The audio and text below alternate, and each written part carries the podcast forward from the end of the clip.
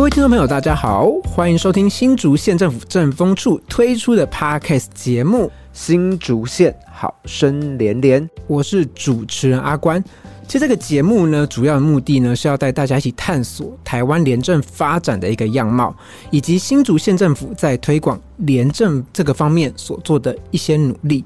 其实很多人呢想起廉政或者是反贪腐这样的题材的电影或者是连续剧的时候呢。可能是非常的刚硬，甚至剧情里面呢会充满了廉政各部门对于其他的一个单位叠对叠这样子一个气氛，那其实就为政风处呢披上一个非常神秘的一个面纱跟色彩。那本集节目呢，我们就特别邀请到了新竹县政府政风处张宗耀处长，要为听众朋友们做解惑以及分享。他的一些案例，以及呢，也会去介绍呢，他从事政风工作已经整整三十八年的一些精彩案例分享。让我们欢迎张宗耀处长。啊，主持人好，各位听众朋友，大家好，很荣幸有这个机会能跟大家分享一点大概个人工作上的一个心得。哎，其实说荣幸啊，主持人阿光我才是真的荣幸，就可以邀请到处长本人。那尤其是呢，阿关对于所谓的廉政这件事情，其实跟很多听众朋友一样，都是处于相对陌生的一个状态，因为我们其实不太清楚正风书在干嘛。尤其是呢，我们很常会有一些比较刻板的印象，就是我刚好提到的，可能叠对叠啊，又或者是说，哎，会不会正风处呢，就是用一个比较神秘、严肃的。方式在跟其他政府单位去做互动，其实呢，很多时候呢，一般民众对于廉政的概念还是停留在一个查弊案的一个印象里面。那是不是可以请处长帮我们分享一下，就是政风处它的职责所在在哪里，以及呢，新竹县政府呢在扮演这个角色，他做了哪些的努力跟推广的工作呢？我想，其实不管是廉政工作，或者是我们一般讲的政风机构。在整个他的工作的话，大概是分三个面向，嗯，分别是反贪、防贪跟肃贪。是，那反贪的重点，我想主要是在观念的扎根跟建立。对，要透过教育训练的方式，能够让公务员跟一般的民众有以廉洁为荣、贪赌为耻的这一个正确的认知。嗯哼，那防贪的重点。是在制度面的导正跟健全，可以透过平常业务的接触来发现一些漏洞，把它补起来，防堵不孝的公务员有钻这个漏洞的机会。对，那至于速贪，也就是一般外界大家印象比较深刻的所说的查弊，重点是对不法的恶主跟追查。对，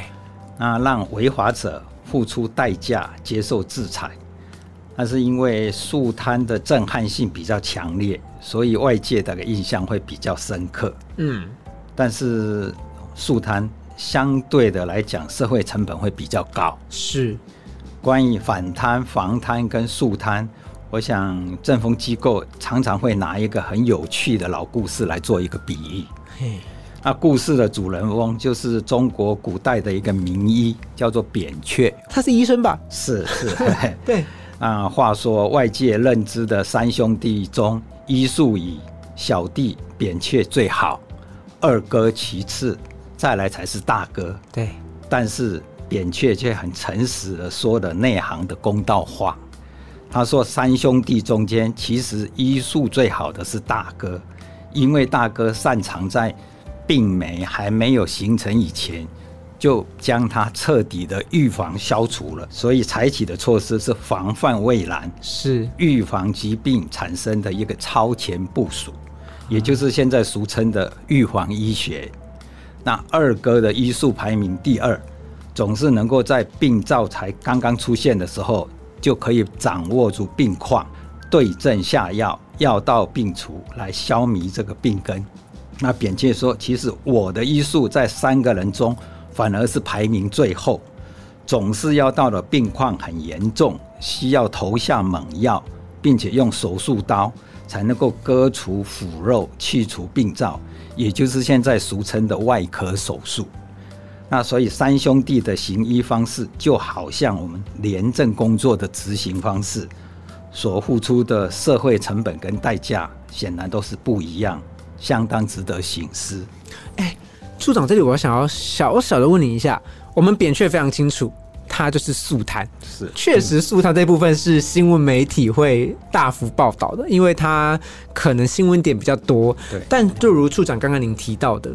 防贪跟反贪，它是相对重要的，就是你一开始就把观念建立好，然后让民众。甚至是政府官员，甚至是机关的伙伴们有这样的概念，就可以去防范于未然，你反而效果会更好。但是这件事情蛮不容易的耶。所以我想，这个就是一般有些我们讲比较白是做功德或者是扎根的工作。其实我们政府单位花了很多的心思心力在做前面这个工作，所以我们在机关里面常常会办一些教育训练，就是让同仁知道。正确的认知，那甚至知道规定是怎么样子，避免因为不了解规定去踩了红线。那踩了红线之后，可能就是有责任的问题。对，有一些是属于行政责任，可能内部要受惩处；有些是法律的责任。那这样的话，大概同仁受到伤害，我想影响的层面很广，对不光是个人、家庭、机关、社会都要付出成本。所以我刚刚有提到。树摊大概是社会成本比较高，也万不得已的状况。那其实，在我以往的工作经验里面，大概我们的公务员经过国家的层层考试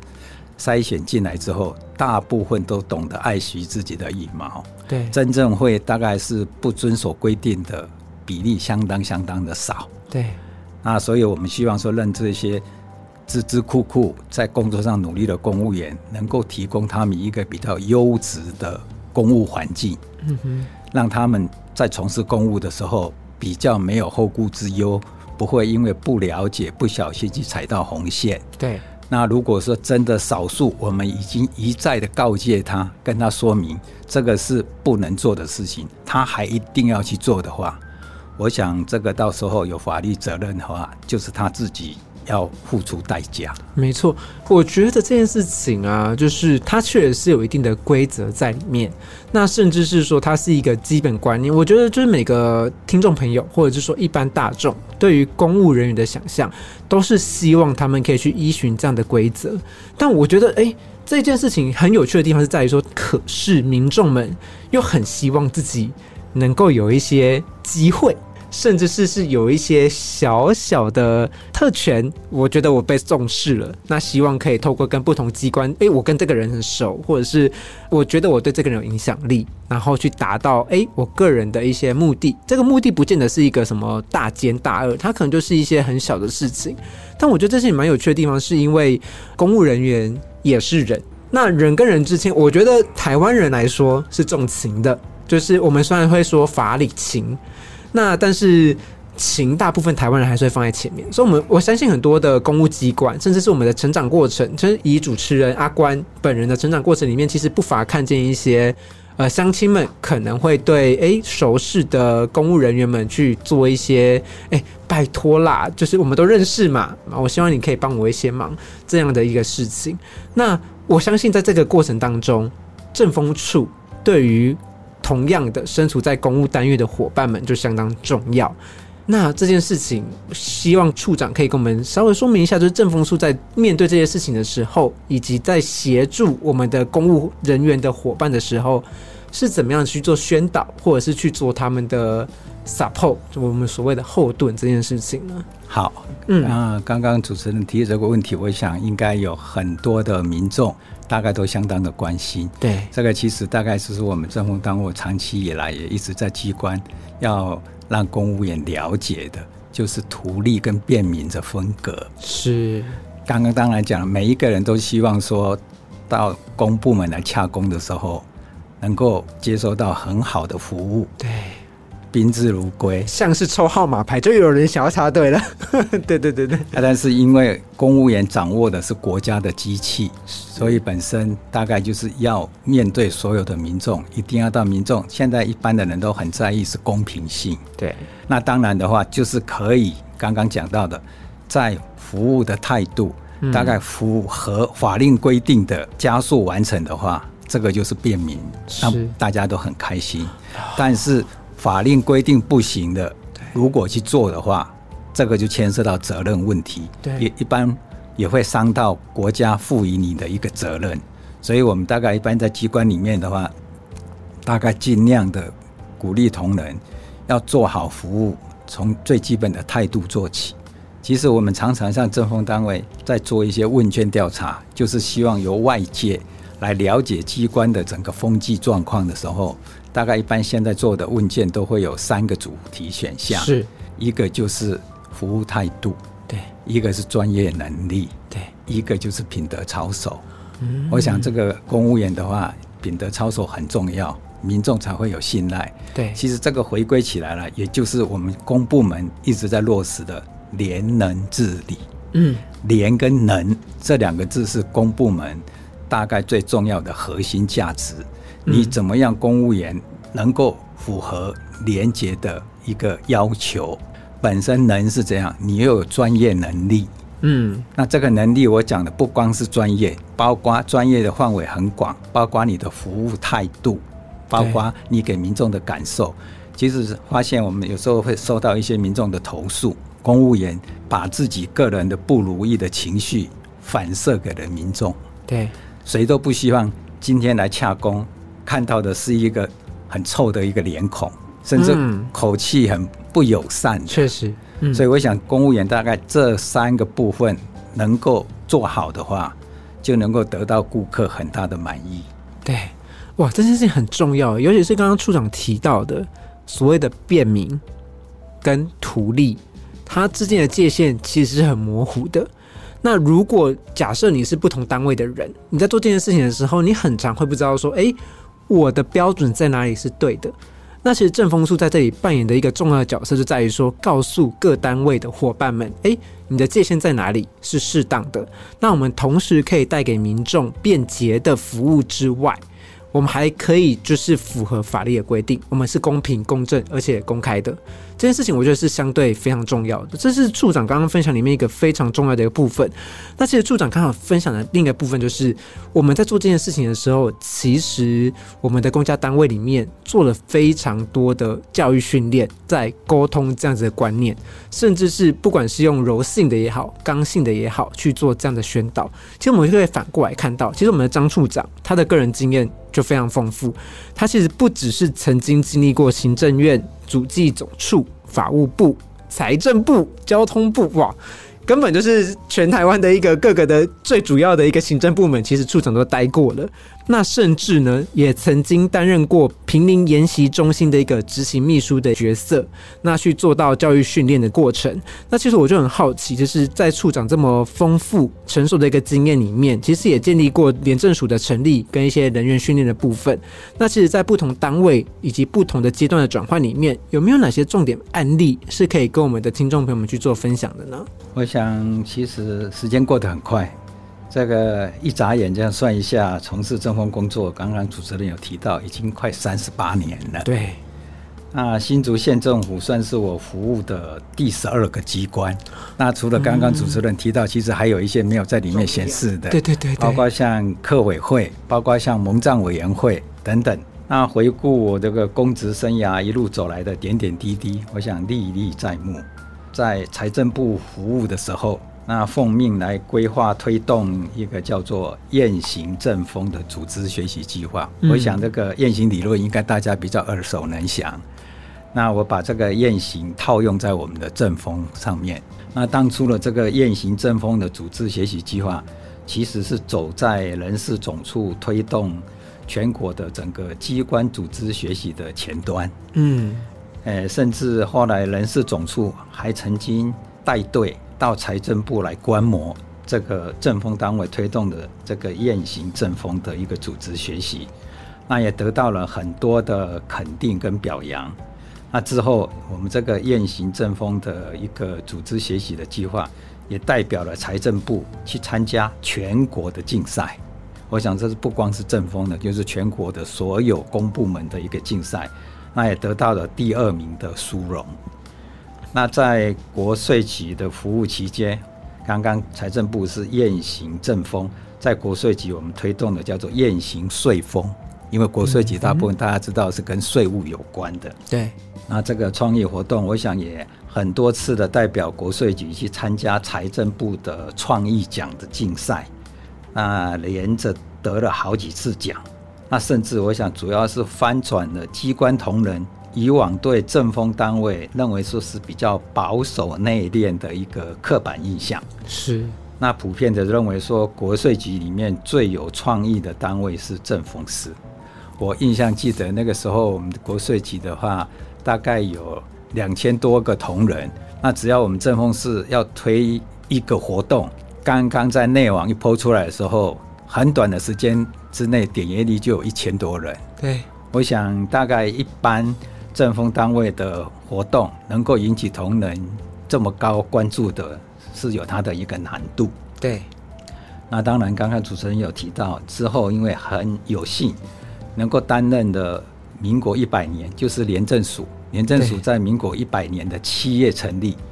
那就能够有机会去担任第一任的廉政人员研习中心的执行秘书。是。那因为那个是我们正风新进同仁的一个摇篮，那甚至正风在职同仁的大概就是回去充电的重要的一个地方。对，所以有机会跟正风新进的后起之秀一起来交流分享公务经验，我想这个也是我在整个正风公务生涯里面觉得相当难得跟愉快的经历。是，其实我刚刚没法忽略一句话，哎，国税局里面最有创意的是正风处。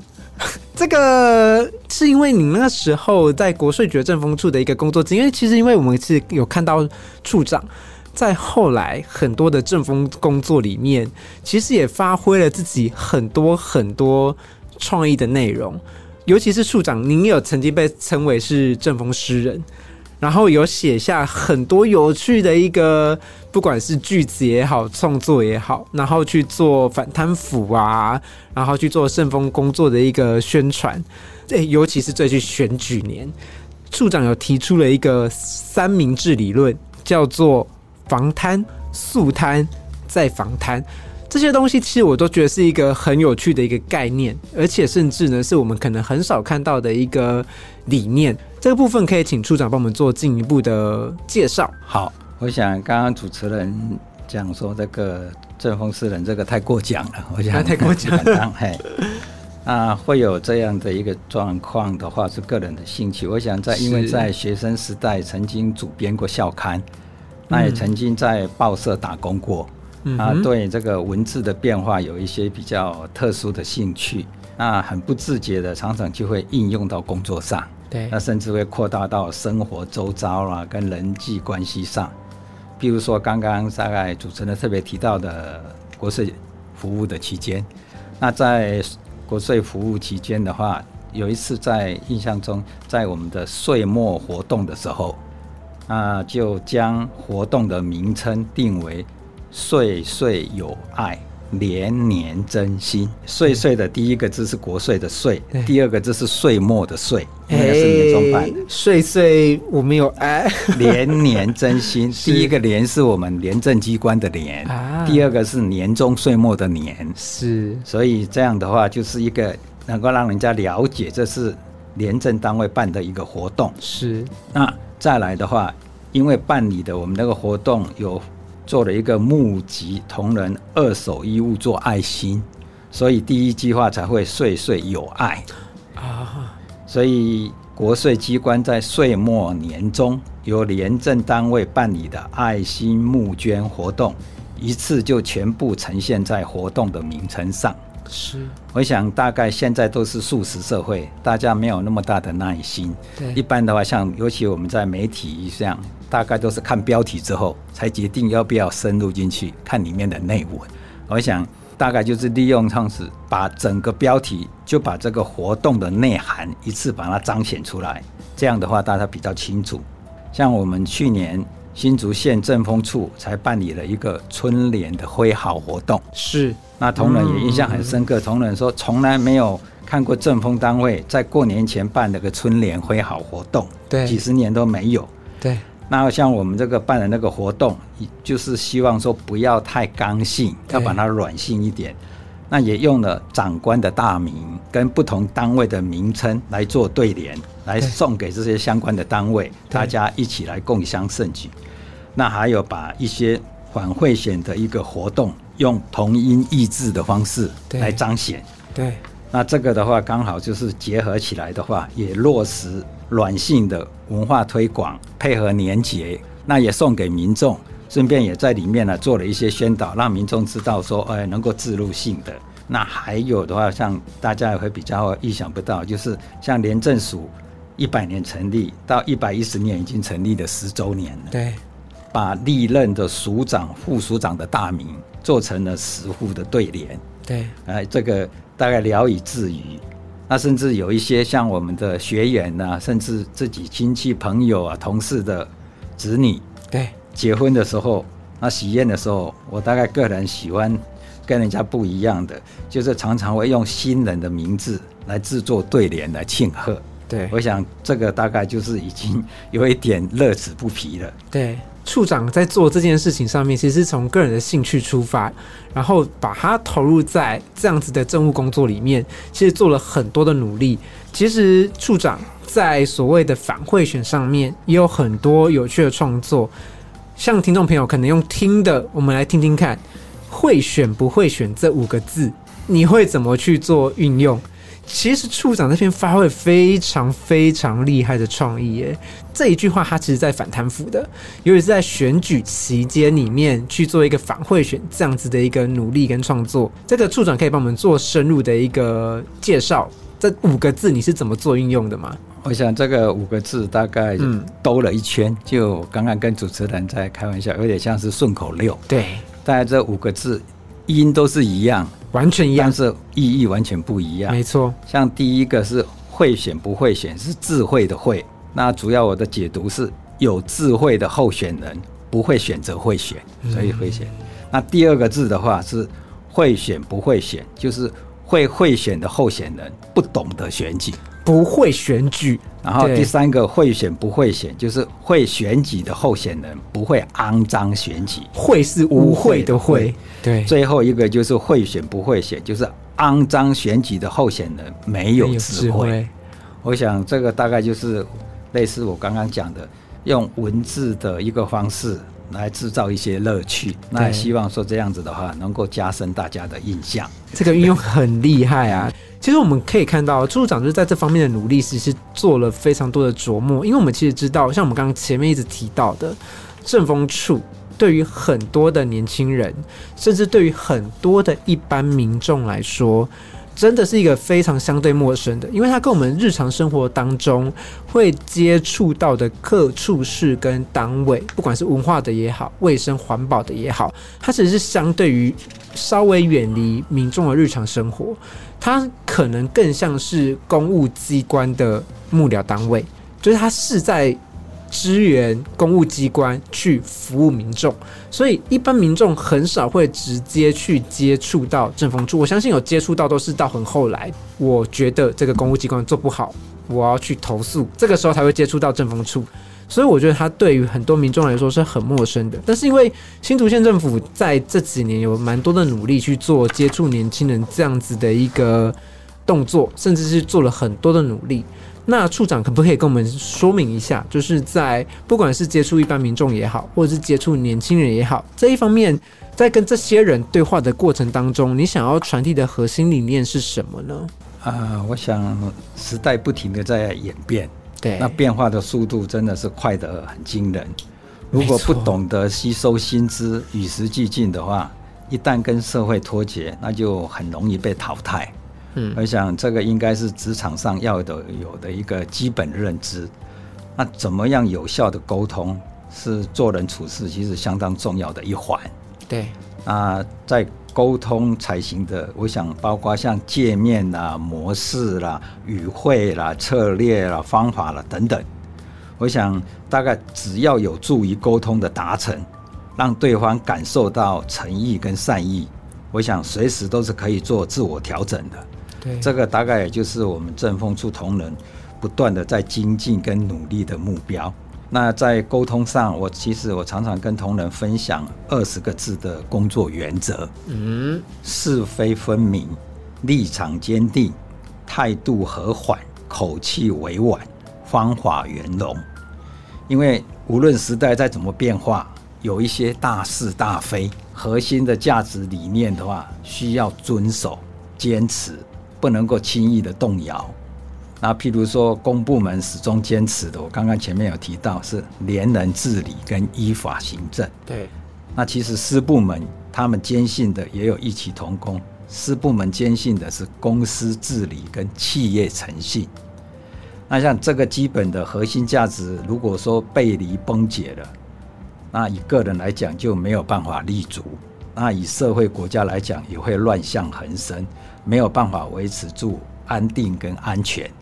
那刚刚我讲的，不管是年纪轻的或年长的，其实大家有一些共同的信念，都还是一样要遵守。那只是在我们业务做一个对外说明或宣导的时候，我刚刚提到的，采行的就是要能够跟得上时代脉动的界面模式、与会策略跟方法。其实我们就是以我刚刚听下来，就是处长的分享是让我对于廉政机关他做的一个工作。跟甚至是他做的努力有一个更明确的一个想象跟理解，但是这方面呢，我也想要请处长分享一下。虽然台湾不是联合国的一个会员国，但是其实我们也是一直在不断的努力去推动，甚至是落实联合国的反贪腐公约。那这几年来，其实尤其是处长，您是从中央、地方这样子的各个机关单位都担任政风处的一个人员，然后甚至是处理过非常多的一个专案，甚至是业务的内容。那我就很好奇，就是以处长的经验来说，可不可以请你帮我们说明一下，台湾的廉政在国际上它的表现是怎么样子的？那我们呢，又如何？透过反贪腐这件事情去跟国际做接轨，不论是中央也好，在地政府也好，处长是怎么看这件事情的？好，我想就诚如主持人刚刚提到了，的确台湾不是联合国的会员国，对，但是不能因为这个样子我们就置外于国际社会。嗯，啊，我想总部在德国的国际透明组织，我们一般简称叫做 TI。每年都会进行一个全球性的青年印象指数的一个评比，这个简称叫 CPI，而且会把这个评比的结果来对外公布。那就以最近一次的评比来讲，是之前才公布的二零二二青年印象的一个指数评比。那这个评比的结果，我国在一百八十个国家的地区排名是第二十五名，哦，很前面呢，六十八分。嗯，我想成绩已经超过的百分之八十六的受评国家的地区。嗯，那以在亚太地区三十一个国家当中来排名的话，是第六，仅仅次于纽西兰、新加坡、香港、澳洲跟日本。那其实我们这样算下来是位居所谓的前段班，嗯，啊，所以台湾廉政近年来在国际上的表现持续的一个进步成长跟大放光彩，我想相当有助于提高我国在国际间的地位跟竞争力，还有一个正面的形象，也增加了不少的一个曝光度。那又因为这个评比是国际间很重要的一个参考指标，对。对吸引外商来投资也会有相当正面的注意，但是虽然已经是第二十五名了，当然还不能以此来自满，还有不少可以精益求精、可以成长的空间。那在国际间的一个评比跟一个大家的印象的话，我想是仍需要靠全体国人携手合作，一起来共同努力。是我们非常谢谢处长的分享。其实我刚刚。呃，在听的时候，我也要呼应一下处长刚刚说到的这些事情。就在我们节目的最后呢，我们要介绍一件非常非常重要的一个廉政新闻，就是台美双方呢，在今年六月一号晚间十点的时候，在美国华府呢，也正式签署了台美二十一世纪贸易倡议首批的协定。那其中呢，也包含重要的反贪腐的章节，也已经完成签署了。那已经确认双方呢都会遵循联合国反贪腐公约，以及依照世界贸易组织政府采购协定，用比较透明、公正的方式去进行政府公共的采购的义务。这就是刚刚处长提到的，跟国际接轨的部分，以及台湾。在国际上面所做的一个非常多的努力，去建设国际对于台湾这个土地联能的一个印象。那其实我们的青年指数也是刚刚我们出场有讲的，我们的排名是非常前面的。那呢，也可以凸显出呢，台湾以法治、透明、公开、效率的优势呢，在国际上面呢，也缴交了非常多优异漂亮的成绩。那其实台湾作为一个国家，那其实非常多台湾的在地县市政府呢，也做了非常多的努力去凸显这一方面的一个印象。尤其是新竹县政府，真的做了这样的努力。那处长呢，也用他的创意，甚至是他的领导风格，去带领这样子的一个廉政印象的加分，甚至呢，去推动很多台湾廉政，甚至是政风的一个发展。那这是可能很多听众或者是很多在地民众呢相对陌生的地方。那透过呢我们这样子一个 podcast 节目呢，也希望可以带给大家，哎，对于政风处所做的努力有更多具体的一个印象。那我们今天呢，真的非常谢谢我们张处长的分享，谢谢处长啊，谢谢主持人，也谢谢各位听众。那如果对于今天的节目呢，或者是对于所谓的政风，这样子的一个主题，这样的概念，我觉得这个在台湾已经算是非常非常新创的一个节目的内容，绝对没有人做过。甚至我听 Podcast 这么久以来，我都很少。听到有节目是很专门的在节目这样子的内容，这个真的是非常的特殊。那如果呢，你对于这块呢还是相对陌生，那甚至是呢，你对于他们的阵风的相关主题呢有更多想问的东西，都欢迎在节目的下方留言处留言给我们。那也许我们有机会可以为你做更深入的一个解答。那谢谢呢收听，我是主持人阿关，谢谢大家，拜拜。